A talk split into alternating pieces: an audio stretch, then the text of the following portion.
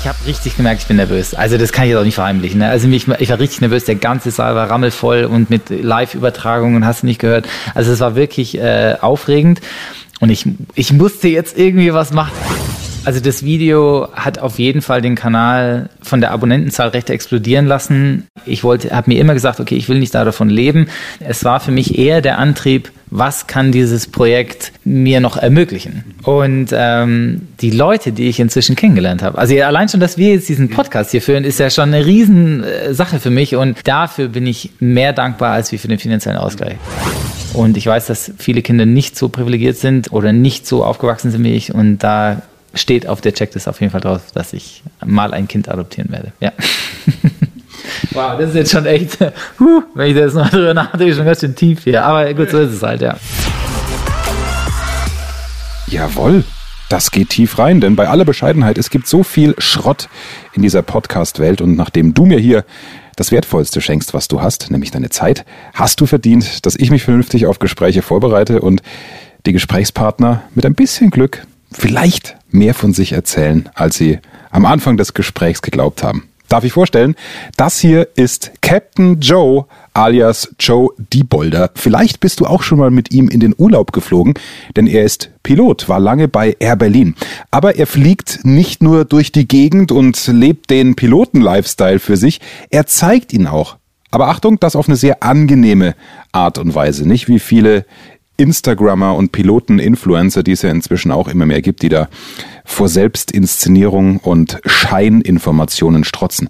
Captain Joe hat über eine Million Follower auf YouTube und über 220.000 bei Instagram. Mit ihm kläre ich diese Fragen, von denen ich glaube, dass sie auch dich interessieren. Warum nuscheln Piloten eigentlich so sehr? Herzlich willkommen aus dem Cockpit, äh, Temperatur 13 Grad. Warum nuscheln die so, wenn sie ihre Ansagen machen? Haben die nie Sprechtraining bekommen? Weil das ist doch auch eine Miniform eines Vortrags, einer Präsentation aus dem Cockpit. Warum hat Joe Bock, den Menschen die Fliegerei zu erklären? Inzwischen übrigens auch vor größerem Publikum. Und wie bereitet er sich darauf vor? Da kommen wir also wieder zum Kernthema dieses Podcasts, in dem sich alles um die richtige Kommunikation dreht, die dich auch noch erfolgreicher macht, wenn du da das ein oder andere mitnimmst. Und die wichtigste Frage der Menschheit, warum trinken Menschen über den Wolken Tomatensaft im Alltag, aber eher selten? da gibt's tatsächlich eine wissenschaftliche Erklärung dazu zum Weitererzählen. Wissen zum Angeben quasi. All das jetzt die volle Packung, alle Antworten in der heutigen Folge. Der Erfolg Reich Reden Podcast. Durch die richtige Kommunikation machst du als Selbstständiger oder Unternehmer mehr Umsatz. Als Angestellter machst du schneller Karriere, weil du bei den Entscheidern auffällst. Nutze die Techniken der Profi-Moderatoren für deinen Erfolg, beruflich und privat. Echte Hacks aus der Praxis, die definitiv funktionieren. Lerne von Menschen, die in ihrem Business top sind. Bekannte Promis und unsichtbare Stars ihrer Branche verraten die Strategien, mit denen sie ihre Redeangst überwunden haben und durch die richtige Kommunikation erfolgreich wurden. Und hier ist der Mann, dessen Handwerk sein Mundwerk ist, Axel Robert Müller. Hey Joe, was ist die meistgestellte Frage an einen Piloten wie dich? Die meistgestellte Frage ist, äh, aber du bist doch erstmal Co-Pilot, oder? also die Frage höre ich super oft, gerade wenn ich jetzt abends weggehe und die Leute fragen mich, was du beruflich machst, dann sage ich, ja, ich bin beruflich Pilot und dann ist es gleich immer, äh, aber du bist doch, wenn ich jetzt jünger aussehe, dann kommt immer diese, du bist erstmal Co-Pilot, du fliegst doch eigentlich erst dann, wenn du richtig Kapitän bist. Aber die Frage kriege ich richtig oft, ja. Und was sagst du dann? Also ich habe gesehen, du hast da auch mal vor Ewigkeiten ein YouTube-Video gemacht. Du bringst einen ganz guten Vergleich ähm, mit einem Arzt. Genau. Und zwar ist es so, dass ähm, der Co-Pilot oder beziehungsweise, ja, also man ist im Cockpit ja immer zu zweit und ähm, wir agieren immer oder arbeiten immer zusammen. Ich assistiere meinem Kapitän, äh, wenn er fliegt, aber dann auch auf einem Rückflug, zum Beispiel, wenn wir anders äh, herfliegen, dass wir dann die Rolle wechseln und dass äh, er mir dann assistiert. Und es ist genau das gleiche mit den Ärzten, dass ein äh, Oberarzt äh, hat seinen Assistenzarzten und äh, dann über die Zeit kann auch mal der Assistenzarzt dann eben die ähm, ich sag mal, die Führung nehmen und sein Oberarzt hilft ihm dann. Ich meine, nur so kannst du ja auch davon lernen. Ja. Und da haben wir schon das erste Learning drin für alle Hörer des Erfolgreich Reden Podcasts, indem du so eine Frage beantwortest mit einem Vergleich, so nach dem Motto, hey, das ist genauso wie beim Arzt, ist es schon äh, greifbarer und man kann eher so ein, so ein Argument mit aufnehmen, ach so, ja, stimmt. Also, deswegen bist du ein super Gast, nicht nur wegen deines äh, YouTube-Lebens. Ähm, Freue mich, dass du mich eingeladen hast hier in dein Wohnzimmer in München und ich hoffe, es wird jetzt ein schönes Gespräch. Ich bin mir sicher. Ich bin sehr gespannt, ich freue mich drauf. Danke, danke. Joe, lass uns kurz deinen Werdegang einordnen. Diejenigen, die deinen Kanal kennen, merken, oh, der redet aber Englisch und der redet aber nicht so ein klassisches Schulenglisch wie ich. This is my nose and this is my knee. Äh, wie kommt's? Wo bist du aufgewachsen? Warum sprichst du zwei Sprachen perfekt? Genau, und zwar ist es so, dass ähm, ich bin in Deutschland geboren, ähm, aber habe einen Großteil meiner Kindheit in äh, England verbracht, ähm, aus dem Grund, dass meine Mutter ist Engländerin und die hat da sehr viel Wert drauf gelegt, dass ich eben zweisprachig erzogen werde. Äh, demnach sprechen meine Mutter und ich bis heute immer noch nur Englisch miteinander und ähm, ja, so ist my upbringing äh, oder my childhood ist eben partly Englisch und partly Deutsch. Genau. Ja. Hm? Aber in, äh, im Allgäu bist du aufgewachsen, oder? Genau, also äh, meine Großteil im Sinne auch für Schulzeit und so weiter habe ich alles im Allgäu verbracht. Ähm, genau, und dann äh, kam es mich dann, äh, bin ich dann über Studiengänge und Ausbildungen und so weiter, habe ich dann ganz Deutschland eigentlich damit gesehen und äh, am Ende bin ich dann doch wieder zurück in den Süden gekommen, in schöne München, genau. Was bist du für ein Jahrgang? Ein guter 84er. genau, guter 84er. Ähm, ja, das ist, äh, Gott, was bin ich jetzt auch schon 35, mein Gott, da will ich gar nicht dran denken. Alter Sack, und das sagt er einem äh, 76er, aber bei mir sieht man es natürlich auch nicht, ne? sehr klar. Deswegen mache ich Podcast mit diesem Radiogesicht. Sag mal, ähm, ist das, dass du überhaupt die Fliegerei angefangen hast, ist das das Ergebnis des klassischen Kindheitstraumes, so wie ich äh, mit 10, 11 natürlich im Kinderzimmer saß, schon Mischpult gekauft habe und äh, Radiomoderator gespielt habe, bis ich das dann endlich als Beruf ergreifen konnte? Warst du auch so ein Modellflug Flugbauer oder warst du am Flugplatz und hast geguckt, wie die Dinger starten und landen? Also witzigerweise, ähm, der Kindheitstraum, glaube ich, war es jetzt nie so wirklich, aber ich habe den, den Modellflug auch äh, in der Kindheit mitgenommen. Das war wirklich ganz, ganz toll, insbesondere weil mein Vater und ich diese Modelle noch selbst zusammengebaut haben. Ähm, aber für mich ging es dann erst richtig los, so im Alter von 14, 15. Äh, da wurde ich eingeladen, ähm, in einem kleinen Doppeldeckerflugzeug zu fliegen und äh, unmittelbar nach dem Start hat der Pilot zu mir gesagt, äh, Joe, du kannst gleich mal die Kontrolle übernehmen. Und man muss dazu sagen, in diesem Doppeldecker ist es so, dass der Passagier witzigerweise vorne sitzt und der Pilot hinter dir sitzt. Das ist auch so eine, ähm, hat so ein bisschen Weight and Balance äh, damit was zu tun. Aber ähm, das heißt, ich hatte eine äh, freie Sicht nach vorne und ähm, habe dann eben gleich die Kontrolle übernommen und es war so ein richtiger, so ein Sunset-Flight, so schön in den Sonnenuntergang rein, also keine Turbulenz und nichts und ähm, ich habe da recht schnell ein Gespür dafür bekommen und wenn man gerade auch vom Modellflug kommt, dann weiß man ungefähr, wie, wie man das handelt ähm, und das geht mehr oder weniger von diesem Joystick, den ich da in der Hand hatte, geht's direkt ins Blut und ins Herz und seitdem habe ich eine Riesenleidenschaft für die Fliegerei. Genau. Und dann ähm, bewirbt man sich an irgendeiner Flugschule oder was? ja, da kamen noch einige andere Schritte davor. Ich hätte dann, äh, habe dann noch studiert, äh, habe dann mein Studium dann auch äh, beiseite gelegt, weil ich äh, mich mehr für das Fliegen interessiert habe. Ähm, habe dann im Allgäu witzigerweise in einer kleinen Flugschule angefangen, mein, die Privatpilotenlizenz zu äh, zu erlangen. Und dann ging es von dort aus zu einer Flugschule ähm, in den USA. Und da war ich dann dort knapp, ja, so anderthalb Jahre, habe da meine ganzen Lizenzen gemacht, kam dann wieder nach Deutschland zurück, musste dann die Lizenzen wieder alle umschreiben auf europäische Lizenzen. Und äh, ja, und dann kann ich eigentlich sagen, dass mein Werdegang als Pilot recht schnell ging. Also man geht normalerweise so das in drei Jahren an. Ähm, ich war aber schon nach zwei Jahren fertig und ähm, dann hat es mich wieder witzigerweise ins Allgäu wieder zurückgeholt weil äh, ich in der Zeit, wo ich fertig war, war ein bisschen eine Krise äh, damals in Deutschland oder die ganze Aviation Industry war ein bisschen äh, nicht so gut aufgestellt. Und ähm, ich habe dann im Allgäu durch puren Zufall, wie es natürlich wieder so ist, ähm, einen Job bekommen als äh, Skydiving-Pilot. Also ich habe Fallschirmspringer abgesetzt und man muss sich das wirklich so vorstellen. Ich saß in einem Restaurant mit meinem äh, Fluglehrer, der, wir haben da kurz nochmal so eine Scheinverlängerung gemacht und wir sitzen da und ein Tisch neben uns spricht jemand mit seinem Kollegen, boah, ich brauche dringend einen Piloten für den Sommer, ich weiß gar nicht, wie wir das machen sollen. Und ich höre das und ich sage, okay, gut, dann gehe ich einfach mal und spreche ihn drauf an ne? und habe ihn drauf angesprochen und er hat gesagt, pass auf, ich habe hier gerade die Ausbildung fertig gemacht, ich fange nächste Woche an einwandfrei, wo muss ich unterschreiben? Es ging direkt los und dann hatte ich direkt eine Woche später meinen Job auf äh, eben einem Fallschirmsprungflugzeug und das war also so ein toller Start in die ganze Karriere, war richtig super. Das hat echt Spaß gemacht. Bist du selber auch Fallschirm gesprungen? Ich musste es einmal machen. Mir wurde ein Fallschirm ange, äh, angebunden, mehr oder weniger. Mein, äh, mein Chef damals äh, hat da sehr viel Wert drauf gelegt, dass ich das mache, ähm, weil mein Sitzkissen war ein Fallschirm. Im Fall mal irgendwie was sein sollte, muss ich auch ein Gefühl dafür bekommen, wie ich aus dem Flieger rauskomme. Es war letztlich dann ein Tandemsprung. Es war eine tolle Erfahrung, ähm, aber ich gehöre zu diesen Leuten, ich springe nicht aus einem voll funktionierenden Flugzeug, voll funktionierenden Flugzeug, deswegen, ja, ja. genau. Jetzt äh, Pilot bei Air Berlin, das war dann deine erste Gesellschaft, ne, danach. Mhm. Ähm, da haben wir natürlich das Klischee alle im Kopf, auch durch diverse Pilotenstreiks. Ja, super, alle 200.000 Euro im Jahr, 42 Tage Urlaub, ein privilegiertes Leben, hockt im Liegestuhl, dann sieht man es irgendwann auch auf Instagram. Aber es ist nicht ganz so, oder? Nein, es, ist, äh, es ist wirklich nicht so. Ähm, man, also wenn wir jetzt gerade auf diese Instagram-Geschichte äh, kommen, äh, es wird sehr viel verheimlicht. Ähm, ich finde es schade, dass viele Kollegen das nicht wirklich offen ansprechen und sagen, dass äh, auch mal die negativen Seiten zeigen. Also ich bin da etwas der äh, Frontrunner. Ich zeige auch gerne mal, dass ich mit Jetlag wirklich zu kämpfen habe und dass ich äh, teilweise nicht aus dem, nicht aus dem Bett komme.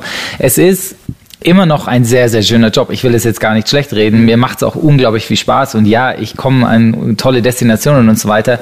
Ähm, aber ich denke, dieser Job hat genauso viele Schattenseiten wie jeder andere auch. Also es ist immer noch 50-50 ähm, von den positiven und negativen Aspekten und ähm, es ist auch immer, was man daraus macht. Ne? Also ich bin jemand, der, äh, ich kann mit Jetlag gut umgehen, ähm, aber das sind ich kann mich über alles Mögliche aufregen, aber dafür habe ich gar keine Zeit. Ich, äh, nee, wirklich keine Zeit und Energie. Das ist völlig sinnlos, weil ich konzentriere mich lieber auf das, was mich ähm, äh, vorantreibt und äh, was mich positiv stimmt, als wie mich jetzt von irgendeiner Verspätung oder irgendwas äh, äh beeindrucken zu lassen. Also ja.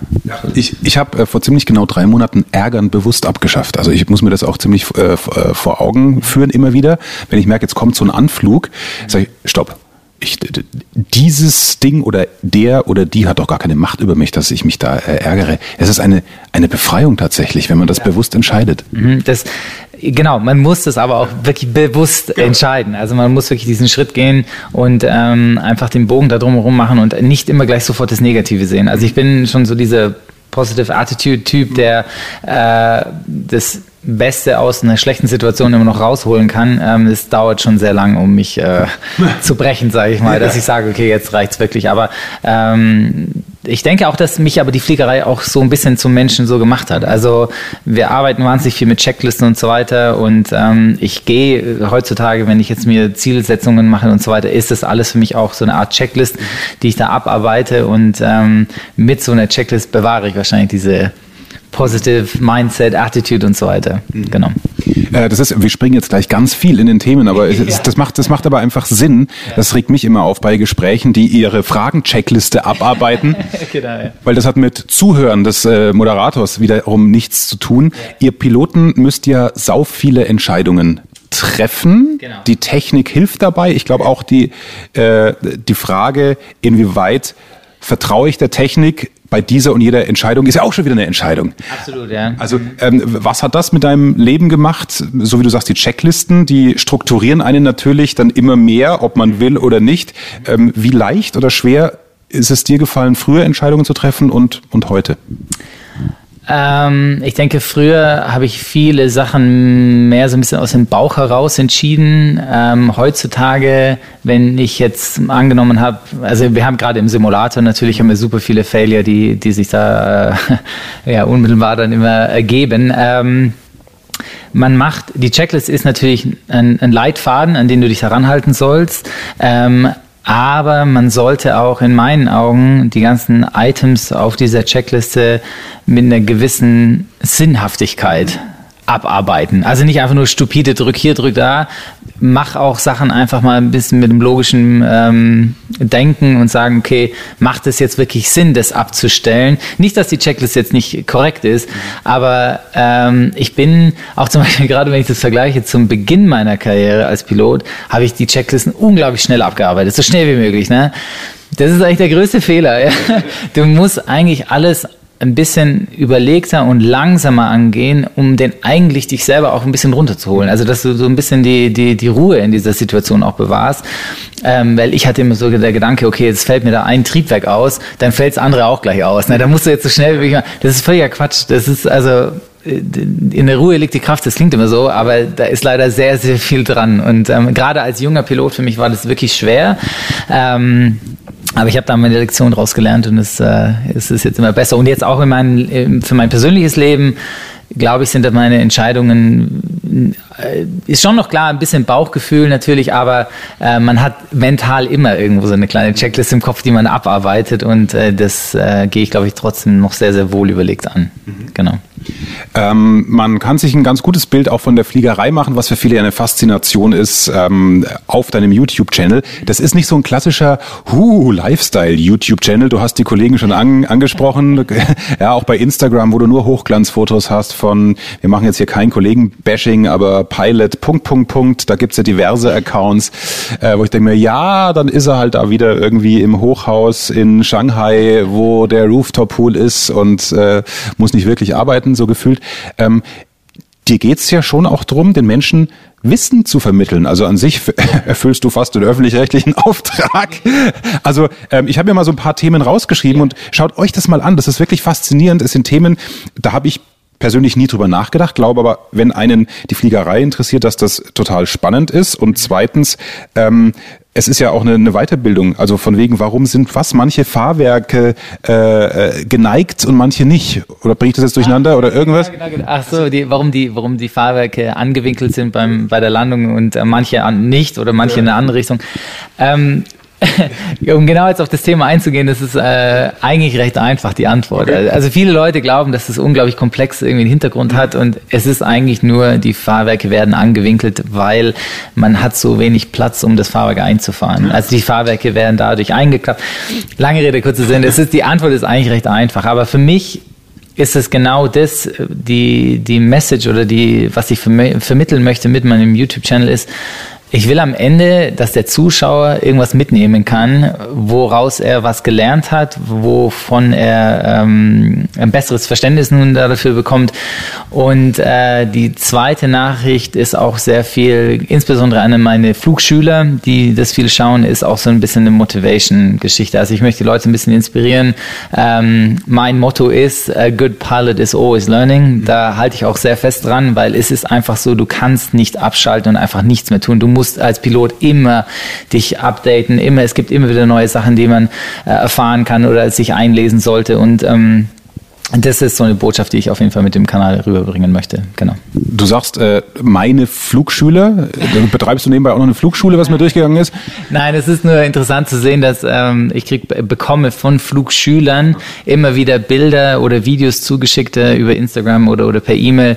Und da sehe ich, wie meine Flugschu wie meine Videos an Flugschulen äh, präsentiert werden, weil ich es vielleicht ein kleines bisschen besser erklären kann wie der Lehrer selber oder weil ich die, die Animation dazu habe. Und äh, das ist für mich natürlich der, der größte Erfolg. Das, das ist doch der, das ist doch der, der, der Ritterschlag. Ja? So absolut, absolut. Ist, was ist unser Antrieb? Äh, klar, äh, grundsätzlich mal ein schönes Leben zu haben. Das hast aber im Zweifel ab ein paar tausend Euro Gehalt. Du könntest von der Fliegerei selber, denke ich, auch mal leben. Ja. Aber wenn so ein Feedback kommt, oder bei mir ist es, Axel, du hast mich durchs mündliche Abi gebracht, da kriege ich immer Gänsehaut, wenn ich diese Geschichte erzähle, weil da weiß man, warum man das alles tut. Absolut. Also äh, gerade diese, der Fokus bei mir geht jetzt auch mehr und mehr in diese Flugschulrichtung. Viele meiner Videos momentan waren passagiergerichtet, einfach so um das, äh, die generelle Bevölkerung zu bedienen, sage ich jetzt mal.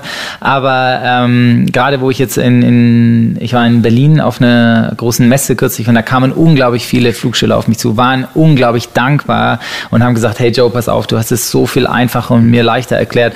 Und das kommt auch ganz ich kann das äh, mit äh, Gelassenheit sagen, das ist, weil ich auch keine Ahnung hatte, als ich damals angefangen habe. Ey, du wirst dann mit Abkürzungen werfen, die dich da um sich, du, du hast keine Ahnung, worum es geht und du musst dich jetzt da hinsetzen und das versuchen, irgendwie alles so schnell wie möglich zu verstehen und das ist, glaube ich, unterbewusst war das so meine Botschaft auch. Äh, das war mein, meine Probleme, die ich hatte und die versuche ich natürlich jetzt heute den Leuten ein bisschen zu vereinfachen. Mhm. Genau.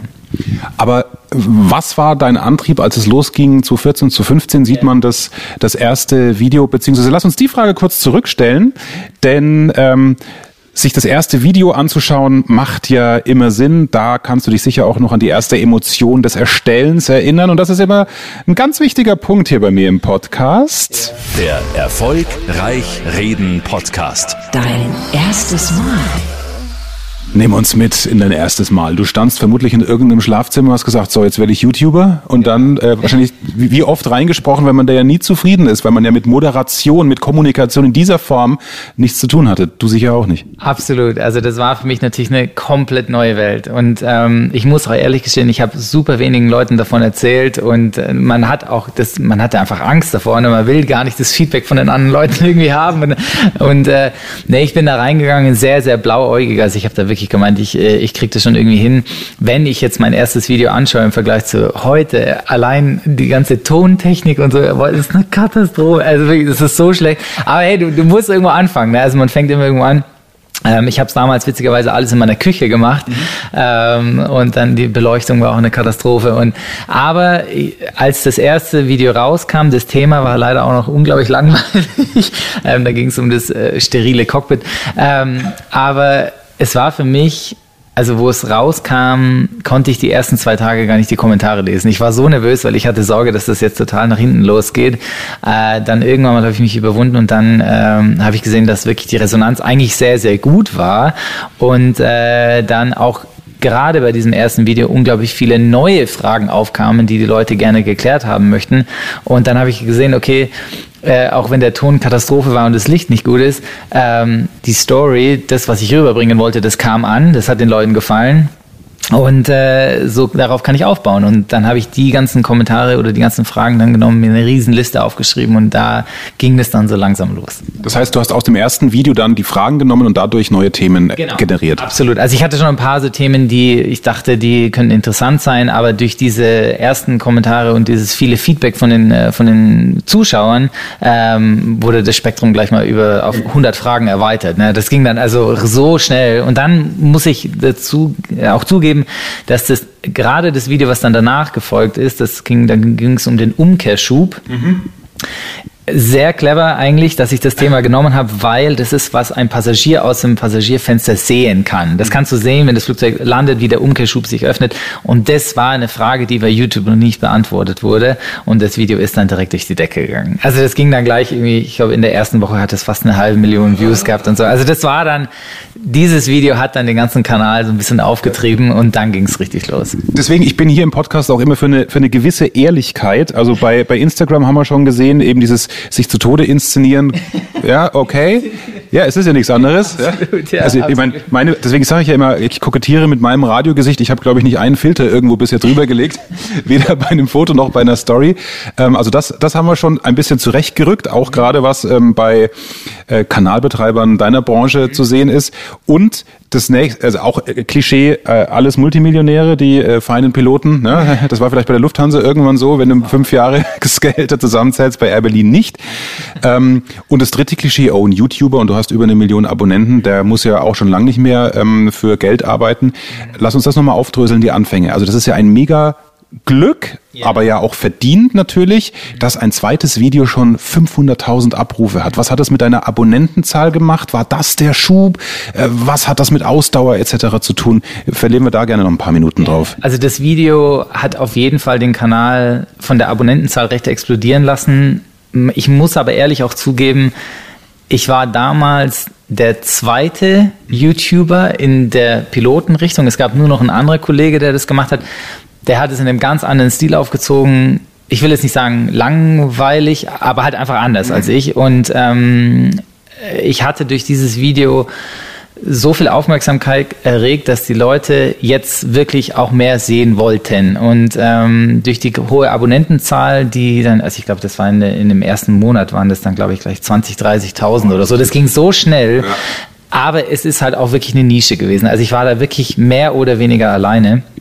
Und dann ähm, steigt, wie gesagt, auch diese Erwartungshaltung von den Viewern. Die wollen dann jede Woche natürlich ein Video oder vielleicht sogar zwei Videos. Ähm, und dann war das, äh, man, da kommt so eine gewisse Routine auf. Also du wirst natürlich mit jedem Video auch ein bisschen besser. Du, du, holst dann jemanden rein, der so Animationen für dich macht und so weiter. Ähm, und natürlich äh, wächst auch mit dem Erfolg eine gewisse Verantwortung. Ne? Also du musst, äh, meine ganzen Videos müssen mehrfach kontrolliert werden, dass da nichts Falsches drin ist, ähm, weil die Piloten sind nicht sehr vergeben. Wenn da irgendwas ist, dann äh, nageln sie sich damit fest. Ähm, und äh, ja, und es wurde dann auch mehr und mehr ein Team. Also ich muss auch, kann auch sagen, dass da noch drei Leute noch mit dabei sind, die mir da helfen. Und ähm, und somit ist es dann immer mehr und mehr gewachsen. Äh, aber jetzt vom, vom finanziellen Aspekt her, muss ich gestehen, war, hatte ich nie wirklich den Antrieb. Also das war, ich wollte, habe mir immer gesagt, okay, ich will nicht davon leben. Das ist, kann ich auch keinem empfehlen. Ja. Ähm, es war für mich eher der Antrieb, was kann dieses Projekt mir noch ermöglichen. Und ähm, die Leute, die ich inzwischen kennengelernt habe, also allein schon, dass wir jetzt diesen Podcast hier führen, ist ja schon eine Riesensache äh, für mich und äh, dafür bin ich mehr dankbar als wie für den finanziellen Ausgleich. Also und äh, da ist noch einiges, was da kommt und ich freue mich da wirklich sehr drauf. Also da, ich sage ja, da, da haben wir uns jetzt auch gesucht und, und, ja. und gefunden, äh, weil auch das eine, eine Info für, für alle, die uns hören in, in diversen Unternehmen. Und ich weiß ja, viele meiner, meiner Kunden, ähm, die Entscheider hören diesen Podcast. Und man braucht ja auch immer Speaker, das ist nämlich der nächste Weg von Joe, dass er auch durch dieses YouTube-Projekt natürlich immer mehr auch automatisch ein bisschen in Sachen Vorträge angefragt wurde und da jetzt auch Blut geleckt hat, weshalb er, ähm, hatte mir in der Sprachnachricht hinterlassen, als wir uns verabredet haben für, für den Podcast, selber das Thema Kommunikation und wie steigt man ein, mal mit einem anderen Gedanken, mit einer anderen Perspektive, was ich ja auch wirklich predige, macht euch Gedanken über den Einstieg, holt euch die Leute ab. Also äh, da macht er sich auch fit, kann das aber natürlich auch schon äh, ein Stück weit. Was war dein letzter ähm, Vortrag? Ich habe gesehen, dass du in London mal gebucht warst. Äh, genau, ich war in London gebucht. Das war ganz interessant. Es war eine reine Pilotenmesse, beziehungsweise gerichtet für Flugschüler oder für Leute, die sich über die Fliegerei informieren möchten. Und der Vortrag war 20 Minuten, ein ganz, ganz toller Vortrag über den Vergleich als Passagierpilot, das ich jetzt knapp acht Jahre lang war und jetzt seit knapp zwei Jahren als Cargo-Pilot. Also ich habe die, die Vergleiche gezogen zwischen diesen zwei äh, Pilotenberufen mehr oder weniger und ähm, kam unglaublich toll an, weil das Schöne war, dass das Feedback, als ich die Präsentation abgeschlossen hatte, kamen wahnsinnig viele Leute auf mich zu und haben gesagt, okay, du hast mir jetzt meinen kompletten Werdegang umgedreht, ich will jetzt schon gar nicht mehr Passagierpilot werden, ich will jetzt nur noch Cargo fliegen. Und ähm, das ist jetzt, ich merke, dass mir dieser persönliche Kontakt mit den Leuten wahnsinnig am Herzen liegt und mir wesentlich mehr auch bringt, es macht super viel Spaß, also das Feedback, was man auch alles bekommt. Ich hatte meinen eigenen Stand an dieser Messe und ich habe gedacht, die Leute kommen alle auf mich zu und sagen, wow, Joe, wie toll sind deine, ähm, deine technischen Videos, die du da machst.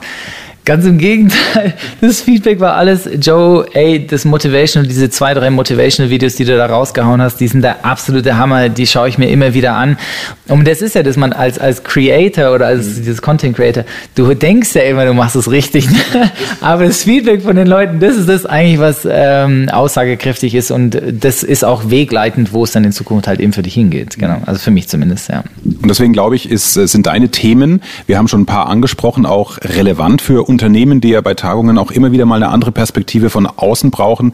Wir hatten es gerade schon, Thema, wie entscheide ich? Ja, in jeder Vertriebsorganisation, Unternehmensorganisation, Entscheider, Führungskräfte und die in Anführungsstrichen äh, Mitarbeiter, die gar keine Entscheider sein wollen. Da haben wir schon das eine Learning gehabt. Gelassenheit, gerade wenn es mal brennt bei Entscheidungen. Ja, also da kannst du ganz viele Parallele über eines der faszinierendsten Themen äh, schlechthin Unternehmen weitergeben. So jetzt aber Ende mit diesem Werbeblock. Ich wollte nur sagen, also, also ich würde dich da jetzt auch, auch äh, mal buchen für einen anderen Vortrag, denn es muss ja nicht immer der Redner sein, der schon 20.000 Vorträge gehalten hat und der bei den Unternehmen in der Kartei dann auch, auch drin steht. Ähm, als du angefangen hast, ging es um die Faszination. Hast du schon, schon gesagt, du hattest einfach Bock, ein anderes Projekt auch, auch also draus, draus zu machen. Jetzt, wenn du zwei, drei Leute reinholst, ähm, Thema YouTube als, als Geschäftsmodell, hast du auch schon angesprochen, die muss man ja auch bezahlen. Also ab wann hat sich zumindest so gelohnt, dass du sagst, hey, ich mache jetzt was, was mir Spaß macht. Äh, es ist eine Form von Leidenschaft der faire Lohn ist das Feedback von der Zielgruppe plus es kommt zumindest mal so viel Kohle rein, dass ich auch die anderen dafür bezahlen kann, die mir die ganzen Animationsgrafiken und so ja, weiter machen. Ja. Also das ist immer eine Sache, glaube ich, wie, wie man aufgestellt ist mit seinem Kanal. Es gibt so ein Gerücht, dass ab 100.000 Abonnenten äh, kann man sich da selbst damit äh, finanzieren. Äh, da stimme ich nicht zu, weil du musst dementsprechend auch weiterhin Videos produzieren. Und das meine ich jede Woche mindestens. Also da, da, das ist immer noch mit sehr, sehr viel Arbeit verbunden.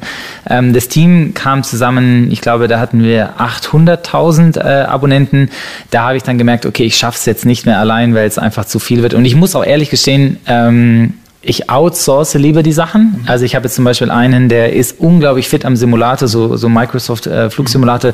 Der macht wahnsinnig viele Recordings für mich schickt mir die dann zu, ich habe da gar nicht die Zeit dafür. Also das will ich mir auch gar nicht mehr aneignen.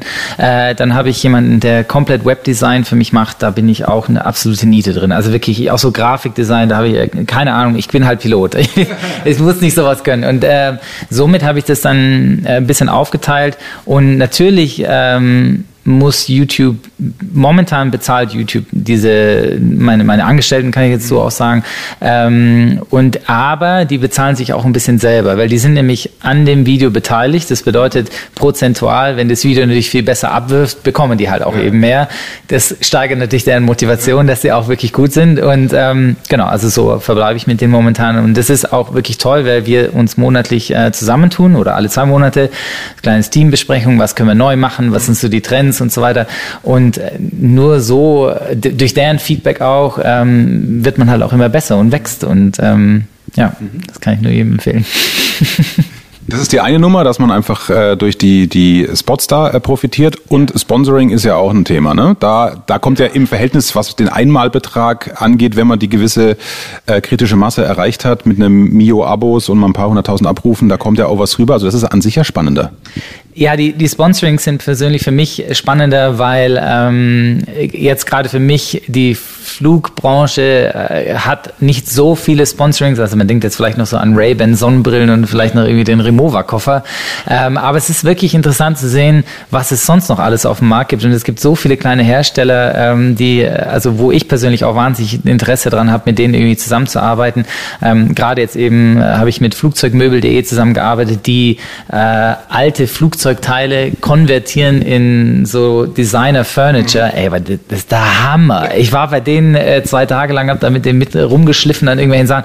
Das, da ist ein richtiger Kindheitstraum aufgegangen. Ich finde das so toll und solche Leute vertrete ich dann, dann unglaublich gern. Und ähm, das wollte wollt ich gerade sagen, weil auch das ist ja ein, eine sehr merkwürdige Branche geworden. Ähm, bei manchen Podcast-Kollegen hast du auch das Gefühl, bei YouTubern ja auch sowieso, da wird also alles durchs Dorf getrieben. Jede Sponsoring-Sau, wo ganz klar ist, der empfiehlt mir jetzt hier diese Web-Applikation, obwohl ja. das ein Kreativer ist und ziemlich sicher ist, dass der sich nicht vor den Computer setzt und da halt einfach die 5000 Euro mitnimmt.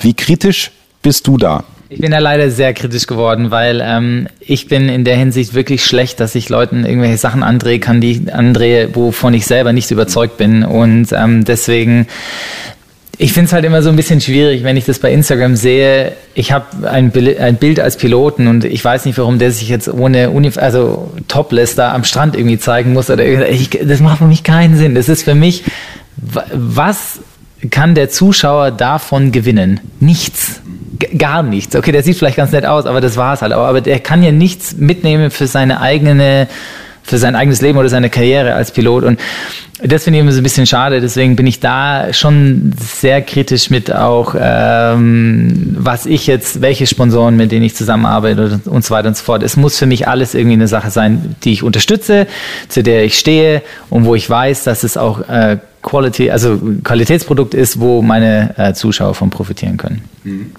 Was ist dein Ziel mit deinem, deinem Kanal? Gibt's, gibt's da ein Ziel, wenn ich den Checklisten-Show vor mir habe? Was sagt deine mentale Checkliste? Was wäre schön? Also ähm, das Ziel ist, also der Kanal wird auf jeden Fall weiterhin noch geführt. Ähm, da werde ich auch weiterhin noch äh, mein, jetzt mein Herzblut noch reinstecken Aber es wird für mich schon so langsam eine Transition geben, dass ich mehr und mehr in dieses Public Speaking gehe, ähm, weil ich will jetzt nicht sagen, dass ich der nächste Tony Robbins aus Deutschland werde, aber ähm, ich habe schon gesehen, dass mein Leben sich durch ähm, viele Sachen aus der Fliegerei wahnsinnig zum Positiven geändert hat. Also ich habe für mich selber persönliche Checklisten, die ich jeden Tag mehr oder weniger im eigenen Leben anwende und davon habe ich so profitieren können und ich möchte das eigentlich an meine Zuschauer oder, oder an, an ja einfach weitergeben und äh, denen helfen, einfach ein bisschen mehr Klarheit, ein bisschen mehr Strukturiertheit im Leben zu bekommen, um die Ziele, die sie sich vielleicht gesetzt haben, auch wirklich zu erfüllen und zu schaffen. Und das Gute ist, jetzt immer wieder im unternehmerischen Bereich, was ja potenzielle Kunden für dich sein können, das geht halt auch in einem perfekten Englisch. Das heißt, du hast natürlich ja, einen großen Markt. Absolut. Also das, mir macht es auf Englisch wahnsinnig viel Spaß, äh, Präsentationen zu geben. Ähm, es ist letztlich immer noch meine Muttersprache. Klar, der Markt ist da natürlich auch wesentlich größer. Aber sei es jetzt auf Deutsch oder auf Englisch, ich glaube, ich kann da immer noch den Hammer fallen lassen, egal wie. Also geht's schon, ja. Ja, und das Schöne ist aus einer faszinierenden Welt, ne? weil du natürlich permanent beim Thema Motivation, Entscheidungen treffen, effiziente Strukturen höre ich raus aus deiner letzten Antwort. Das sind ja permanente Business-Themen. Ja, also und man, es sind wirklich so kleine Sachen, so kleine Details, die man im Leben einfach nur ändern kann oder bisschen oder so Wege einfach an, äh, anwendet, so wie jetzt diese Checklisten, die ich für mich selber erfunden habe, mehr oder weniger, äh, die auch meine Freundin inzwischen anwendet. Und äh, ja, und, und wir merken beide einfach, dass es uns so, so viel, viel besser geht. Äh, sei es jetzt mit einer Morning Routine, dass wir morgen zusammen meditieren, dass wir auf jeden Fall 20 Minuten Sport jeden Tag reinhauen. Äh, für uns bringt's halt was und ähm, das möchte ich gerne weitergeben an die, an die Zuschauer. So, jetzt hast du Joe, glaube ich, ein Stück weit kennengelernt und kannst ihn greifen. Deswegen hör unbedingt noch Teil 2. Da reden wir ausführlicher über die richtige Kommunikation. Er hat ein Ritual, bevor er so einen Vortrag hält. Das hat er sich abgeschaut vom sehr attraktiven Schauspieler Matthew McConaughey. Das ist der mit den sehr weißen Zähnen. Der hat ein Ritual, das Joe für sich übernommen hat und das wirklich Nervosität nach unten fährt. Also gerade wenn du viel Lampenfieber hast, hör unbedingt Teil 2. Außerdem klären wir die bereits angesprochenen Fragen, warum nuscheln die Kapitäne so sehr, wenn sie in Passagierflugzeugen Ansagen machen, gerade bei Urlaubsfliegern. Und die Tomatensaftfrage. In der Luft gerne genommen und getrunken, am Boden verschmäht. Das und mehr gleich für dich in Teil 2.